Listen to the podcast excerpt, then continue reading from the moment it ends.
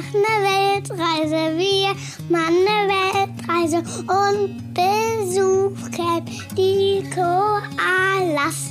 Und wir nehmen dich direkt mit. Gemeinsam mit uns wirst du die schönsten Plätze der Welt entdecken. Und nicht nur das, ich zeige dir auch, wie du mit deinem Kind genau dasselbe machen kannst. Hier bekommst du eine extra Portion Mut, viele Ideen und jede Menge Inspiration rund um das Thema Alleine reisen mit Kind. Einmal von mir, aber auch von tollen Experten, die zu Gast sind. Ich bin Janina Breitling und ich freue mich wahnsinnig, dass du dabei bist. Herzlich willkommen bei Bertie on Air.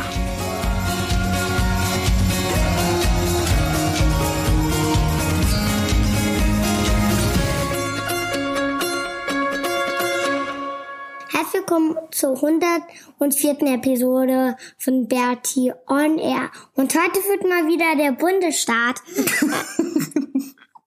Nicht der Bundesstaat, der Bund der Der Auslandserwerbstätigen. Bund der Auslandserwerbstätigen. Und wenn ähm, du ein digitaler Nomade bist, kannst du auch ähm, bei den bei dem Bund der Erwerbstätigen anrufen und dir eine Versicherung holen.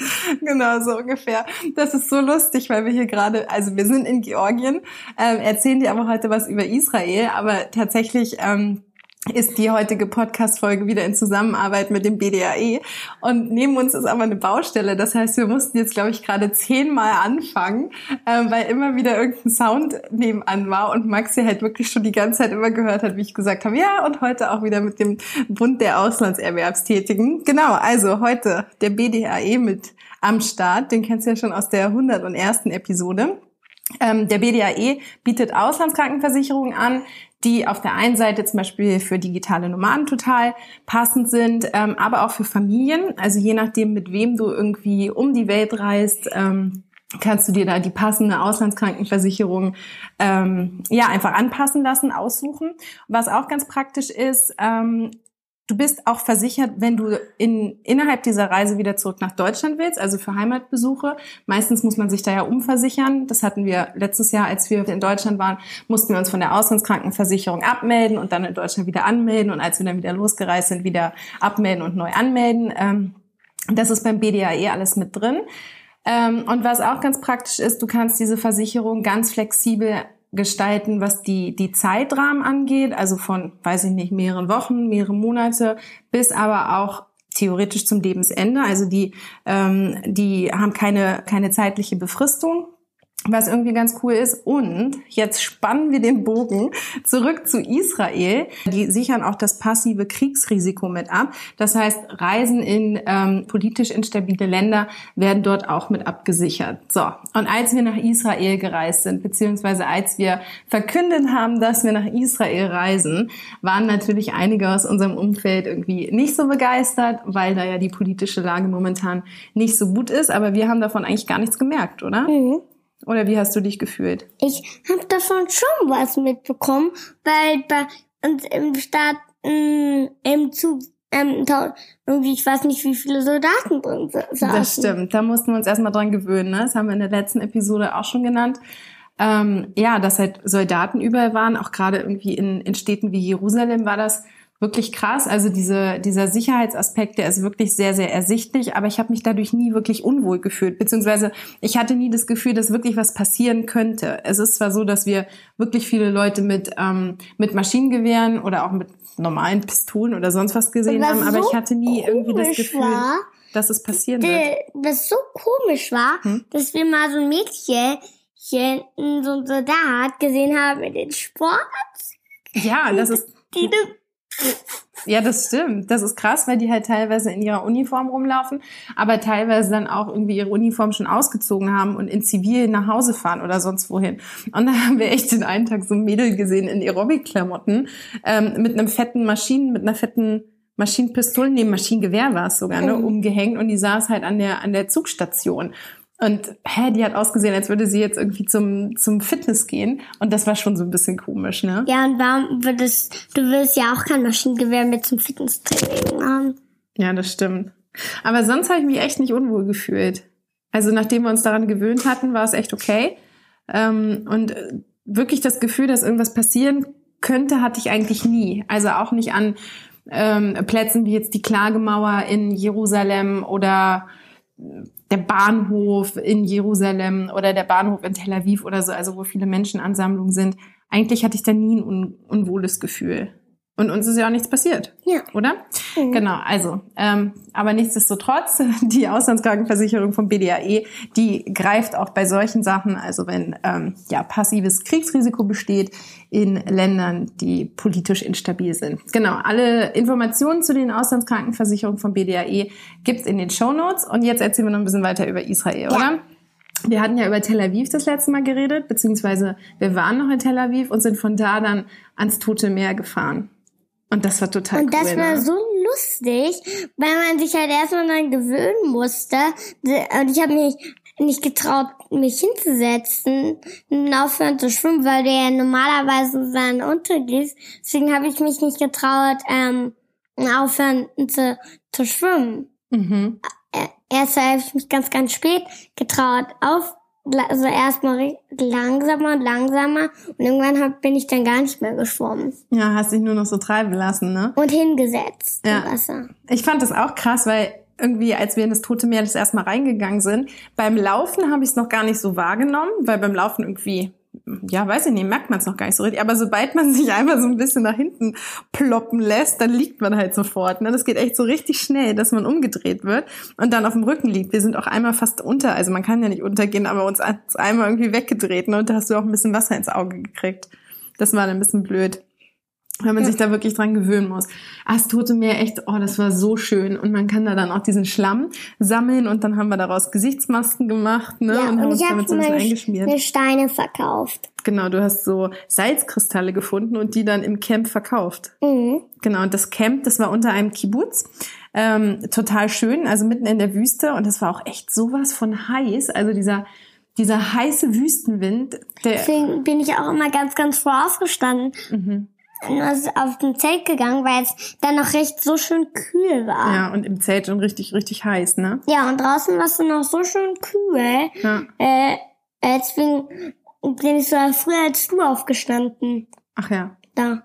Weil ich habe dich noch schlafen gesehen. Da habe ich dich ja gesucht und nicht gefunden. Stimmt, das war lustig. Da bist du aufgewacht und aus dem Zelt raus und hast mich gesucht. Dabei habe ich noch im Bett gelegen, ein Zentimeter neben dir. Ich glaube, da bist du so halb geschlafwandelt. Da Wie hattest gesagt- deine Vater Morgana, dass ich nicht mehr da sein könnte. Oder? Ähm, ja, und das Camp war irgendwie total einfach, aber echt total schön. Also es hat wahnsinnig Spaß gemacht. Vor allen Dingen abends, wenn die Sonne untergegangen ist, dann auf der anderen Seite vom Toten Meer liegt ja Jordanien.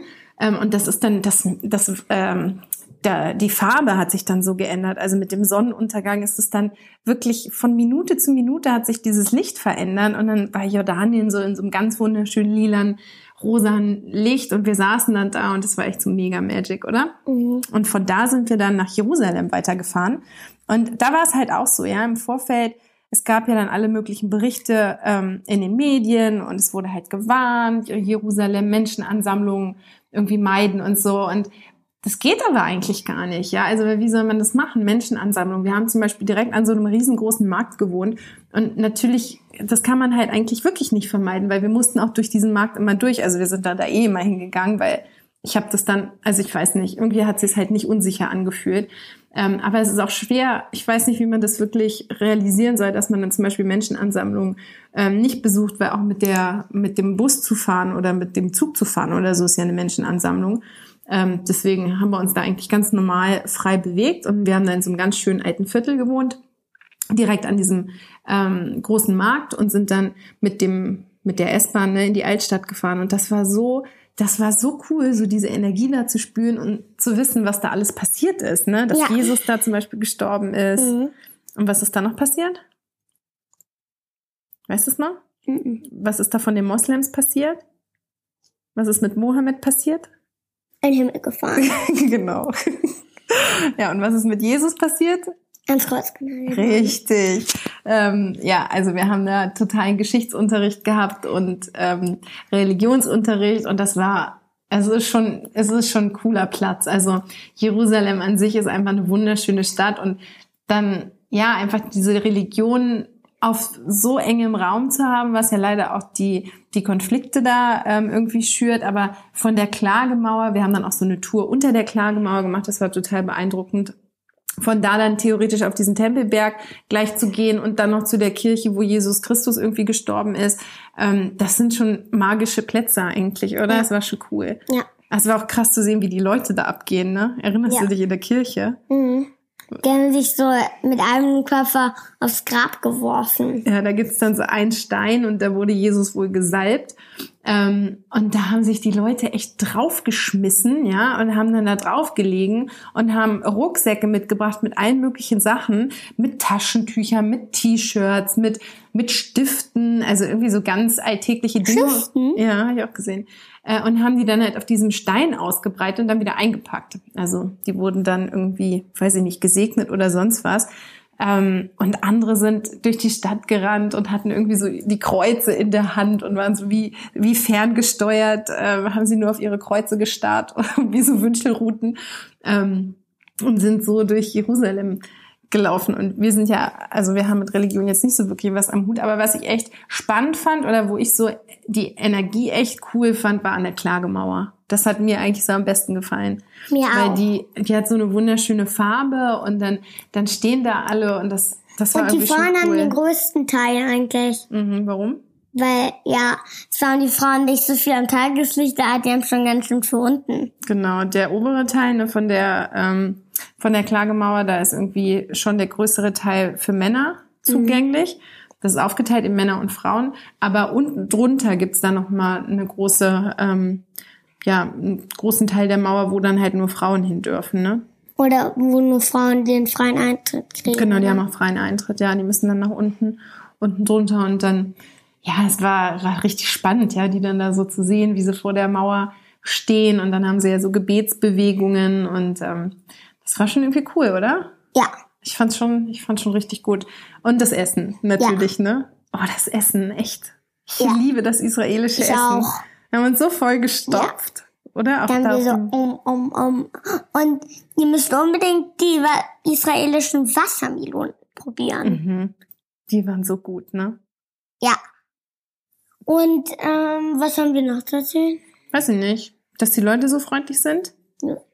Aber war so. Weißt du noch, der Busfahrer, der extra ausgestiegen ist, um uns ähm, an den richtigen Platz zu führen, also wo wir dann in den nächsten Bus einsteigen mussten. Mhm. Die Leute sind echt unglaublich nett. Also unglaublich nett.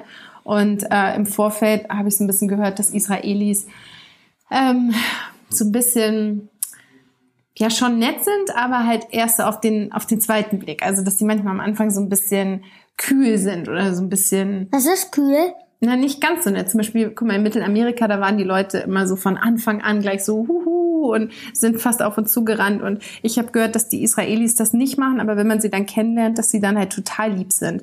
Und das habe ich aber nicht so empfunden. Also ich fand die auch auf der Straße total nett, obwohl sie uns nicht kannten und sehr, sehr, sehr, sehr hilfsbereit. Ja. Oder? Ja. Genau. Soweit über Israel. Also wahnsinnig ähm, zu empfehlen. Wir hatten echt eine, eine wunderschöne Zeit. Du wolltest Und in Bali ne? die, ähm, machen wir die Folge über dem Land, über dem Land, wo wir hier jetzt sind. Genau, jetzt hast du ja was verraten. Ah, ich habe nicht den Namen vom Land gesagt. Doch hast du. Was denn? Bali. Oh, oh. Naja, jetzt sind wir hier erstmal noch ein bisschen. noch machen. Nein, das können wir jetzt drin lassen. Das ist jetzt wurscht. Oder? Ja. Jetzt sind wir ja erstmal hier in Georgien. Und nächste Woche ähm, sind wir da eh noch gar nicht. Da sind wir in Armenien und berichten aus Armenien über Georgien. Ja. Eigentlich ein bisschen unlogisch, ne? Aber ist so. Oder? Und wer besucht uns? Hm. Oma und Opa. Ja, genau. Wir kriegen Besuch nach Georgien. Es hat sich heute ganz spontan entschieden, dass meine Eltern kommen und uns besuchen. Ach, da freuen wir uns schon voll drauf, ne? Ja. Das wird genial. Mit denen reisen wir dann zusammen nach Armenien. Und die bringen vielleicht meine Karriere. ja, vielleicht. Müssen wir jetzt nochmal absprechen, oder? Tschüss. Genau, also dann nächste Woche alles über Georgien. Ein, ein wundervolles Land auch. Eigentlich sind alle Länder, die wir bereisen, wundervoll, oder? Ja, Ich komme mir so vor, als würde ich immer das Gleiche erzählen, weil ich immer sage, oh, es ist so toll, es ist so toll. ich auch. Aber es ist ja auch so. Also nächste Woche aus Georgien, nächste Woche dann mit Oma und Opa im Ja. Schlepptau. Ähm, bis dahin wünschen wir dir eine schöne Woche. Ähm, ja, bis dann. Tschüss. Tschüss.